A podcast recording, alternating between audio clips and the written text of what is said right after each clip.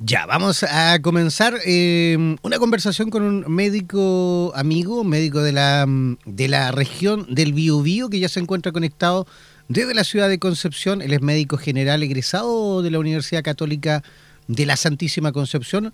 Ya lleva tres años trabajando y ahora se encuentra realizando incluso su beca de psiquiatría con adultos eh, y en su segundo año en la misma universidad. ¿Qué le parece si desde ya, por supuesto, saludamos y le damos la bienvenida al doctor Alan Lama? ¿Cómo está, doctor? Hola, buenos días. Mucho gusto hablar con usted. Igualmente, Alan, contigo vamos a conversar un tema súper importante. ¿Por qué? Porque con la situación que estamos viviendo, con esta pandemia que nos aqueja a nivel mundial, por supuesto que ha aumentado una cantidad de trastornos que tienen que ver con el funcionamiento, con el día a día de cada uno de nosotros y, también sobre todo con situaciones que se presentan justamente a la hora de intentar incluso descansar. ¿Qué pasa con las personitas, eh, doctor, que están viviendo situaciones de insomnio? el insomnio o el sueño en general es algo que eh, a, mucha gente le pasa y no le toma el peso necesario es como un tema que se ha callado en estos días y en general yo creo que siempre estamos a preguntarle uno a uno a las personas, vamos a encontrar muchos casos de personas con sueño, con problemas de sueño principalmente, lo que es el insomnio. Que mm, yo creo que eh, para empezar sería muy importante definir qué es lo que entendemos eh, médicos como insomnio o trastorno del sueño. Estaríamos hablando de una perturbación del proceso del sueño, ya sea en el principio, en la mitad o el despertar muy temprano sin alcanzar las horas adecuadas por, para una edad necesaria y que en la mañana en general el sueño no me deja hacer las actividades como corresponden al día siguiente. Doctor, ¿cuáles son los síntomas eh, del insomnio? ¿Cómo podemos nosotros detectar y darnos cuenta que realmente estamos, eh, digamos, con una crisis eh, relacionada con el sueño? Yo creo que es súper importante primero saber con qué tipo de persona nos identificamos más. En general, la edad depende mucho de la cantidad de horas que uno duerme. Si uno es adolescente, tiene que dormir aproximadamente como 11 horas, 10, 11 horas. Si uno es adulto entre 20, 50 años, en general la cantidad de horas es 8 eh, a 9 horas. Y si es adulto mayor, de 6 a 8 horas, que eso sería lo normal.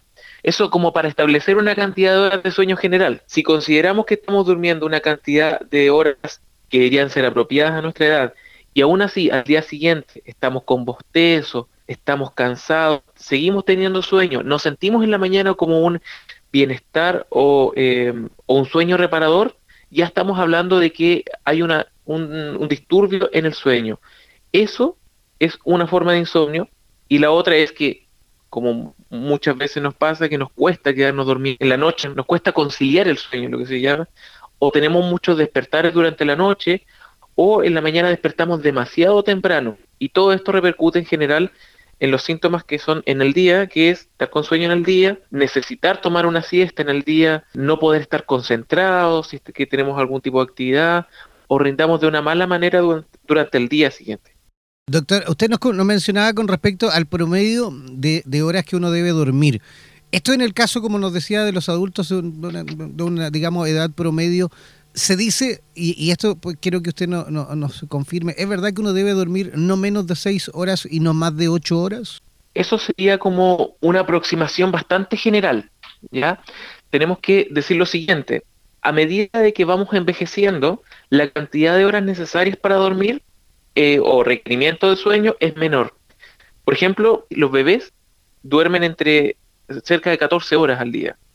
Y a medida que vamos creciendo, vamos necesitando menos horas un chico preescolar 10 horas, pero ya cuando estamos hablando de adultos mayores de 18, usted está en lo correcto. El objetivo es dormir entre 7 horas en general, quizás ya 6 muy bajo, entre 7 a 8 horas, ¿ya? Y después de adulto mayor ya cambia la eh, después de los 65 años ya se puede esperar que la persona pueda dormir 6, 5 horas sin necesidad de sueño. O sea, duermen eso y es, es, suficiente. Esto estamos hablando de algo muy general, sí, porque obviamente hay personas que necesitan dormir más y hay personas que necesitan dormir menos, pero estamos hablando de un promedio general en, la mitad.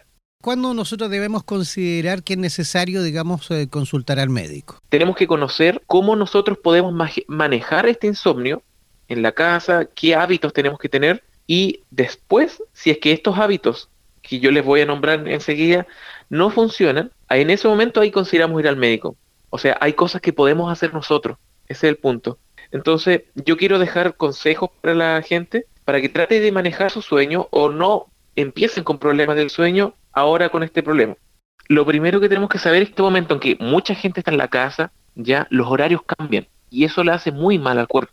Eh, importante decir que nosotros dentro de nuestro cuerpo tenemos eh, un reloj biológico. Esto es lo maravilloso del cuerpo, lo que me gusta decir en general, porque nuestro cuerpo tiene un reloj biológico de 23 horas, casi igual al de las 24 horas, pero que se maneja principalmente con las emisiones de luz y de oscuridad que hay en el ambiente. Cuando viene la mañana y nosotros nos levantamos y llega el sol, los receptores lumínicos que llegan por la retina llegan al cerebro, al hipotálamo y se libera una hormona. Se libera una hormona que se llama cortisol en la mañana. Entonces, si tenemos un reloj biológico nosotros, y el objetivo entonces es que nos vayamos siempre estructurando una rutina de sueño. ¿A qué me refiero con esto? Normalmente cuando viene este tema de quedarse en la casa, normalmente la gente empieza a levantarse más tarde y ahí tenemos el primer problema porque deshabituamos nuestro reloj. Si nos estamos levantando todos los días, por ejemplo, a las 7 de la mañana, 8 de la mañana, podríamos correrlo una hora, si nos levantamos normalmente a las 8, y en esta cuarentena seguir colocando la alarma, no despertar a las 11 de la mañana o quizá los jóvenes a la, a la 1 de la tarde porque eso ya desestructura el reloj. Y lo mismo a la hora de acostarse, tratar de acostarse a la misma hora que antes, si nos acostábamos a las 11, seguir estando a las 11 y no quedarse hasta la 1, porque si no, ahí empieza a desacoplarse el reloj del sueño. Evitar las bebidas eh, que aumentan la vigilia, que aumentan el despertar, por lo menos 5 horas antes de la hora del sueño. Por ejemplo, está el café, el té. El té también es un estimulante, tiene una, una molécula llamada teína que eh, también estimula el despertar. Entonces el té no es un buen, eh, una buena bebida para tomarla antes de dormir. La Coca-Cola. La Coca-Cola tiene muchos o niveles altos de cafeína y obviamente las bebidas energéticas. Todos estos elementos tenemos que tratar de suprimirlos de la dieta por lo menos unas 5 horas antes de, de la hora de sueño. Lo que sí podría recomendar como una bebida para tomar, por ejemplo, la melisa, la melisa es bastante bueno para dormir. Lo único que no lo recomiendo a personas que están tomando anticoagulantes, que ahí hay algunos problemas y ahí hay que consultar con su médico. Y lo otro que podemos tomar es la pasiflora, que es otra hierba también que hay que tratar de conseguirla. Son los únicos elementos que les podría recomendar sin tener que acudir al médico o pedir otros medicamentos por ahí. Si nosotros seguimos con este horario estructurado, no tomamos siestas en la tarde, nos acostamos a la hora que es debido y aún así tengo problemas del sueño, ahí hay que empezar a evaluar otros elementos que pueden estar afectando el sueño. En este momento, viviendo un poquito la situación que estamos, que, estamos en, en, el contexto de pandemia, es comprensible que la gente esté mucho más nerviosa. Entonces, esta ansiedad que es momentánea puede producir insomnio, que es necesario tolerarlo hasta cierto sentido, manejarlo hasta donde se pueda y tolerarlo porque sabemos que es algo momentáneo. Lamentablemente se, se alargar un poco y muchas personas se van a afectar a largo plazo. Pero yo les recomiendo en este sentido tratar de que eh, todo tipo de noticias del COVID, del coronavirus, como le quieran llamar, eh, se vea en la mañana, solamente en la mañana. Y tratemos de que en la tarde dejemos de, de estar bombardeándonos, por así decirlo, con noticias de lo mismo, de lo mismo durante el día en las redes sociales, tratar de salir de esas redes sociales que nos están enviando noticias del, virus todo el día, de muerte y cosas así, y en la tarde tratar de hacer otra actividad que me despeje mucho más. Otras enfermedades pueden ser, por ejemplo, como le había dicho, que estén con el ánimo bajo persistentemente, que estén con mucha pena, muchos problemas, o que, por ejemplo, disminuya mi necesidad del sueño y esté con demasiada energía, que ya eso puede ser, por ejemplo, un trastorno bipolar. Y otras enfermedades, por ejemplo, el hipotiroidismo, problemas de la próstata, por ejemplo, a veces hay personas que se levantan mucho en la noche para tener que ir a orinar y ahí el problema puede ser de la próstata y, eso interfiere con el sueño. Eh, hay varias enfermedades que hay que tratar de ver el patrón de cada persona, de cómo es su sueño y ahí podemos ver algún problema médico. Otro muy importante que también se le baja mucho el peso es la apnea del sueño. Personas que en general tienen un sobrepeso, roncan muy fuerte y que a veces incluso les falta el aire en la, noche. Aquí le preguntamos a la señora cómo duerme el caballero y la señora dice que ronca muy fuerte y que incluso llega a ahogarse. Eso se llama apnea del sueño y es un problema también médico que hay que tratar de consultar, que es muy grave porque si pasa a largo plazo aumenta el riesgo de infarto en estas personas. Entonces algo que hay que tratar con médicos. El reloj biológico de los adultos mayores no está igualmente sincronizado eh, por eso los adultos mayores en general requieren menos horas de sueño. Algo que no había dicho antes de contestar esa pregunta completamente es que el sueño en general tiene funciones muy importantes en nuestro cuerpo. Eh, entre ellas las funciones más importantes son que toman los eh, elementos que pasaron durante el día, selecciona lo que importa en la memoria y lo que no importa lo borra y lo que es importante lo deja, o sea, consolida la memoria.